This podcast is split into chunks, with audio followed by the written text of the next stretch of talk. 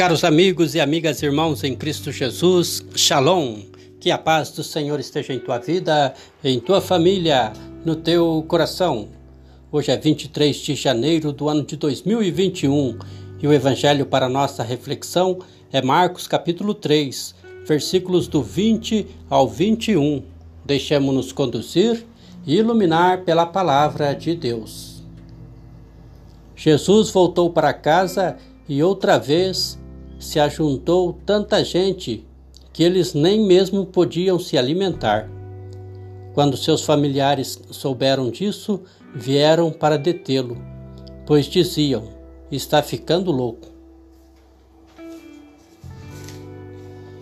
Irmãos e irmãs, no evangelho de hoje, muitas pessoas vendo o poder de Jesus queria dominá-lo, interferir em sua missão pessoas muito próximas que não entendiam sua proposta. Você já notou que estamos rodeados de mecanismos e pessoas que desejam reduzir a vontade de Deus às satisfações puramente humanas? Devemos ser os primeiros a construir pontes, a acolher a boa nova. Se Cristo for impedido de agir, o Espírito Santo morrerá e nós seremos eternamente infelizes insignificantes e destruídos. Somos o corpo místico de Cristo e devemos lutar contra os manipuladores da sociedade que pretendem destruir os valores divinos. Vemos no Evangelho de hoje que as multidões não dão sossego para Jesus. A sensação é de que Jesus está perturbando a ordem social daqueles povoados e vilarejos. É preciso fazer alguma coisa para deter essa situação.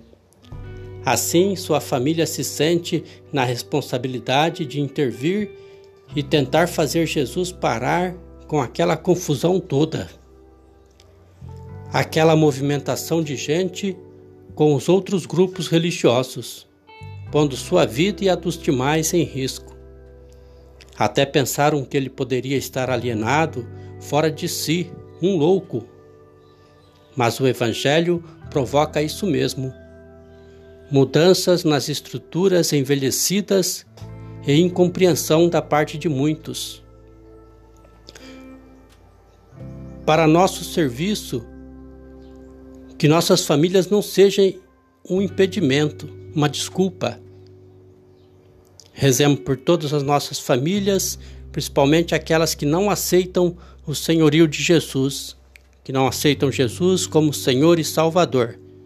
Que Deus nos abençoe neste santo sábado e que tenhamos também um santo e excelente domingo, dia do Senhor. Paz e bem.